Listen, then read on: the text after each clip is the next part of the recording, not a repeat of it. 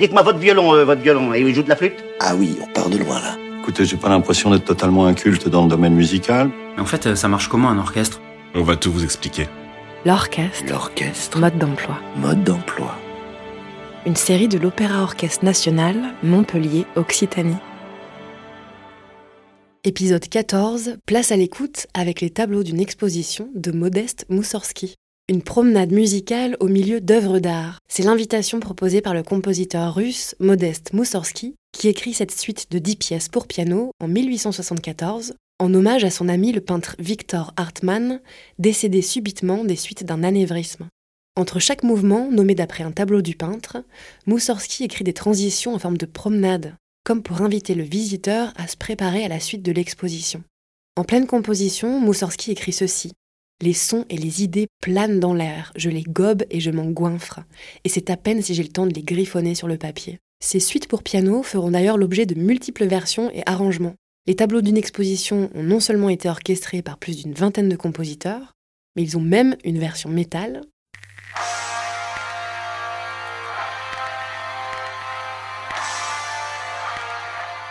et une version électro. Aujourd'hui, c'est certainement l'orchestration de Maurice Ravel, grand connaisseur des timbres et des couleurs instrumentales, qui reste la plus célèbre de toutes. De cette version, on écoute maintenant la Grande Porte de Kiev, le dernier mouvement tout à fait spectaculaire, inspiré par une esquisse de Hartmann qu'il avait présentée pour un concours d'architecture. L'extrait musical est interprété par l'Orchestre national de Montpellier. C'était en novembre 2018, sous la baguette de Michael Schoenwandt.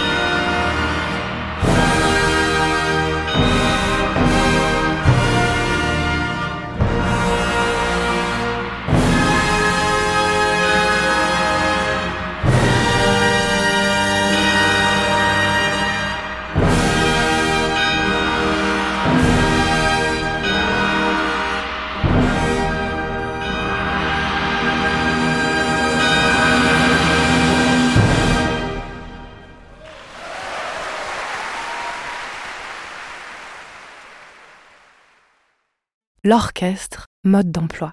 Retrouvez chaque semaine de nouveaux épisodes sur le site de l'Opéra Orchestre Montpellier et sur toutes les plateformes de podcast.